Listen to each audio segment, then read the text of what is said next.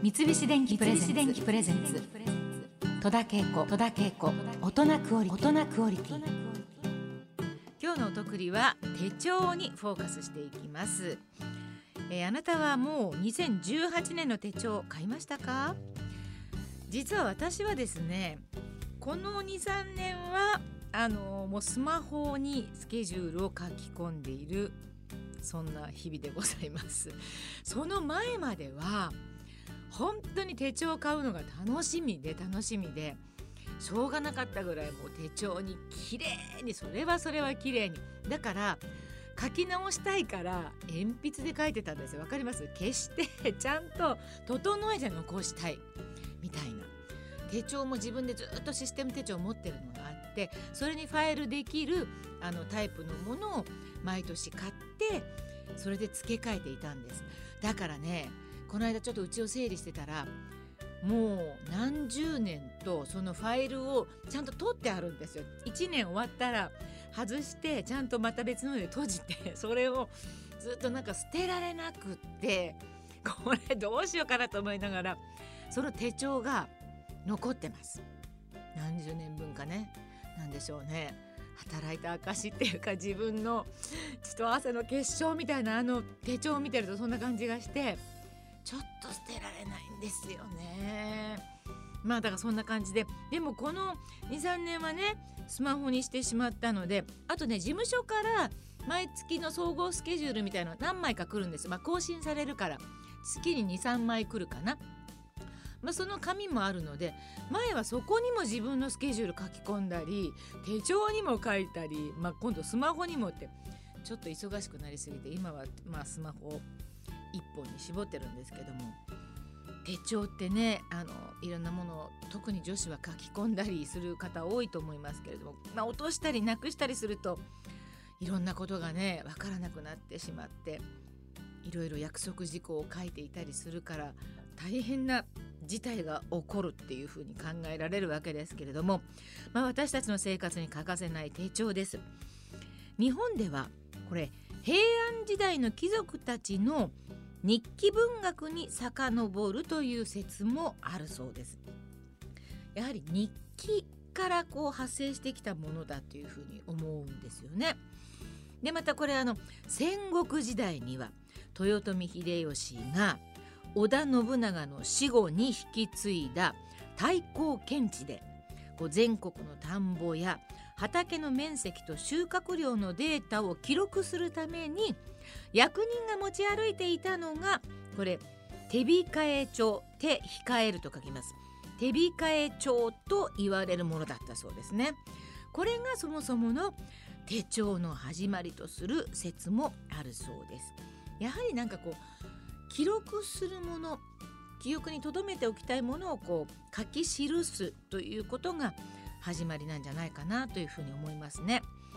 でこの手帳という呼び名で製造されるようになったのは明治になってからだそうですよ。これ警察手帳。ね私もドラマでよく使います。警察手帳ね。それから軍人手帳とかいうのが始まりだそうです。まあ、今もあの刑事ドラマでは聞き込み調査する時などにね大抵の人持ってますねあれ手帳ね。よくあそこにセリフ書いてる人もいるんですよ。ちょっとこっそり言っちゃいますけど まあ別に書いてあってもねいいんですよあの大体そこで自分にね記したと思っていればいいわけですからね まあリアルではあるんですけれども あの警察手帳を持ってるだけでこうちょっとなんかこう刑事っぽくなるっていうかね様になるというそういう必須アイテムですね。まあそういうふうにあのドラマでも出てきますけれどもこれ実はあの明治から続くもう本当に古いものだったんですね。そして日本で初めて手帳を使ったのは誰だと思いますか？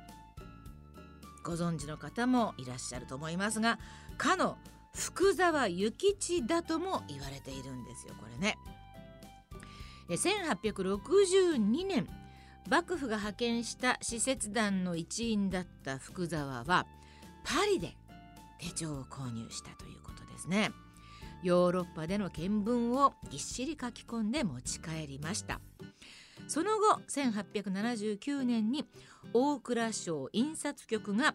フランスの日記簿を参考に日本で初めての手帳とされる海中日記が売り出されました。ね、で1ページに2日分の記入スペースがあってで現在の一般的なダイアリー形式が、まあ、すでに見られるそうで大正11年にはこう背広のポケットに入る小型の手帳が売り出されて当時の会社員のステータスになっていたそうです。まあ、手帳はですね予定だけではなく実際にしたことを書き込んで、まあ、日記のように使っている人も多いのではないかと思われますね。このあの福沢諭吉がパリで買ったっていうことを私あの初めて知りましたけれどもあの実際ヨーロッパ、まあ、パリなんかあの行った時に私が思ったのはその文房具とかっていうのがなんかすごい充実してるんですよ。だからもちろん手帳も含まれていてなんかヨーロッパというか、まあ、パリで福沢諭吉が買って なんか手帳買ったっていうのを想像するとなんかちょっと微笑ましいっていうかねまあそんな今みたいにカラフルなものはなかったと思思いますけれどもあなんかすごくちょっとほっこりするような話だなっていうふうに思いました。高橋の手帳でおなじみの手帳実用書を出版販売する高橋書店が首都圏と近畿圏に住む男女1,000人を対象にした手帳に関する意識と実態調査2016によれば男性の平均購入金額は2304円で女性は1523円平均は1822円となっているそうです。でまたスケジュール管理ツールはデジタルツールよりアナログ手帳を支持派が93.1%と昔ながらの手帳を使う人が想像以上に多いことが分かったとか。これ驚きですね。ちょっとびっくりしました。93.1%ですって。でえー、デジタルツールはデータ消失や電池切れなどのリスクを多くの人が感じているそうで。取引先の前でスマホなどデジタルツールにスケジュールを記入するのは気が引けるとためらうのは若い人ほどその傾向が強いということも分かったそうです。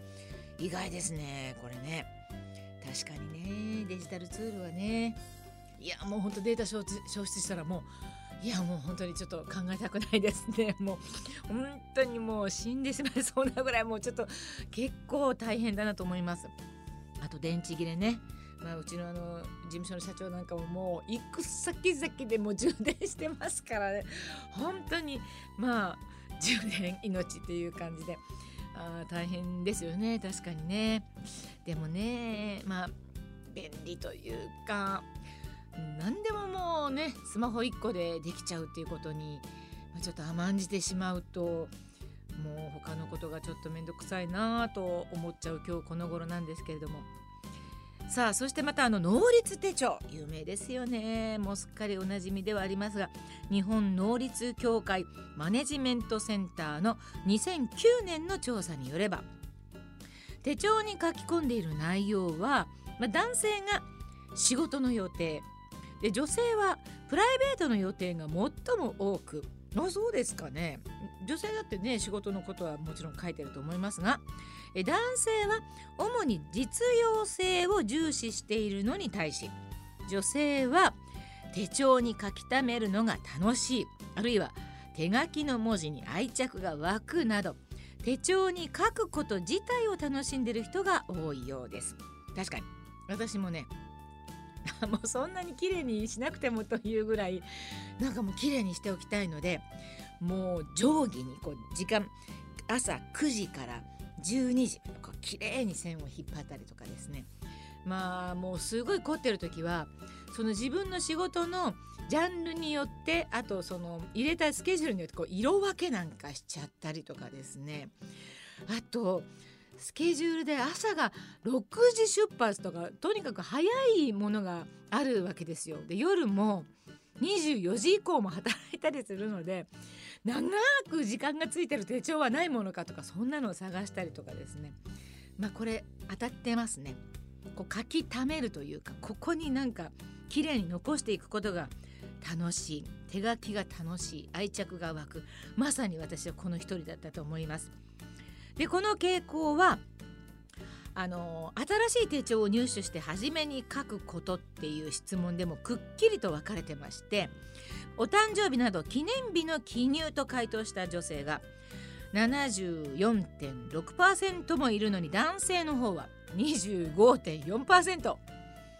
ねこの記念日に対する男女の意識の差が伺える結果となりました。私が書き込むことは毎月必ず例えばそうです、まあ、例えばあの月命日に似てるお墓参りとか歯医者さんとか今月は例えば月頭に行ったから次の月もだいたい月頭のところに予測して書いておくんですよ。この辺に行かなきゃみたいなそういったあの予定をまず書いて仕事はレギュラーは書きますね。私は月曜日アンパンマン必ずもう30年行ってるから、まあ、マンデーパトロールっていうふうにみんなに言われてるんですけどさっき歌にもありましたけどマニックマンデーじゃないですけどそれでなんかこう1週間の初めはアンパンマンっていうのがもう30年続いてるわけでね必ずもうそこは月曜日はアンパンマンってずっと書いてるんですよね。まあ手帳ってそう思うと面白いもんですね。なんかあのこのお話を今日させていただいてて来年はちょっと私もまた手書きしようかななんていう気になっております。三菱電機プレゼンツ。戸田恵子。大人クオリティ